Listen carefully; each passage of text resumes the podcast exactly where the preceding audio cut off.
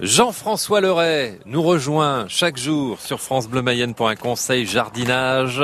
Et alors là, ben, euh, vu que on nous annonce quand même un, été qui a priori euh, aura pas mal de soleil, Jean-François, ben, le mieux c'est peut-être de déjà penser au paillage. Je sais plus trop avec la météo sur quel pied danser, mais euh, effectivement, pour l'instant, on nous annonce ça.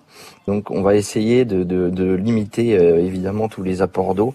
Le paillage reste quelque chose d'indispensable évidemment au début d'été. Jusque là, c'était pas si utile que ça, malgré qu'il a fait chaud. Hein. Mais euh, ça reste encore raisonnable. Euh, maintenant, ce qu'il faut, ce qu'il faut bien vous dire, c'est que ben, ce paillage a quand même deux vertus. Elle a la vertu de garder l'eau donc euh, lorsque vous avez euh, eu une, un épisode pluvieux et que vous paillez juste après, bah, c'est plutôt de bon augure parce que vous allez euh, vous, allez justement faire des économies là-dessus.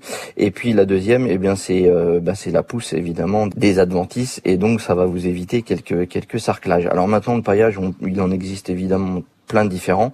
Aujourd'hui, on va on va s'atteler parce que la semaine dernière, on en avait déjà parlé pour d'autres cultures, mais on va on va parler plutôt des fruitiers et des petits fruits.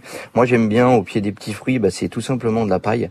C'est euh, c'est simple à trouver et c'est et ça laisse s'il pleuvait, ça laisse passer juste ce qu'il faut. Et en plus, ça réchauffe. Oui, c'est pas trop compact comme paillage non plus, quoi. Voilà, exactement. Et ensuite, vous avez le deuxième paillage que là, je le préfère au pied des fruitiers, c'est le paillage à base de bois, donc ce qu'on peut appeler le, le, le, BRF. Et en fait, ça c'est du bois fragmenté, si vous voulez. C'est ce que c'est ce qu'on trouve euh, ben, lorsqu'on broie des végétaux, tout simplement. Ben, c'est de l'utiliser tout de suite le, le, le, produit qui va en découler. Et en, fait, eh bien, euh, c'est un mélange de bois et de feuilles. Donc ça, c'est hyper nourrissant parce que ça va créer, ça va, ça va apporter de l'humus en même temps que de, de, protéger la plante et de garder l'humidité. Donc une épaisseur de 10 à 15 cm reste évidemment euh, préconisée, ça c'est très important.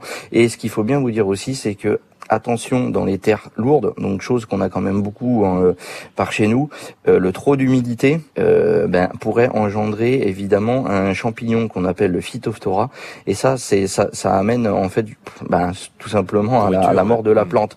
Donc on, on fait attention à ça. Lorsqu'on paille, on arrose beaucoup moins fréquemment. Euh, néanmoins, il faut quand même surveiller parce qu'il y a un arrosage irrégulier, comme sur des tomates par exemple, on va pas parler de tomates, mais comme sur des tomates, hein. peut engendrer euh, la maladie du cul noir. Voilà.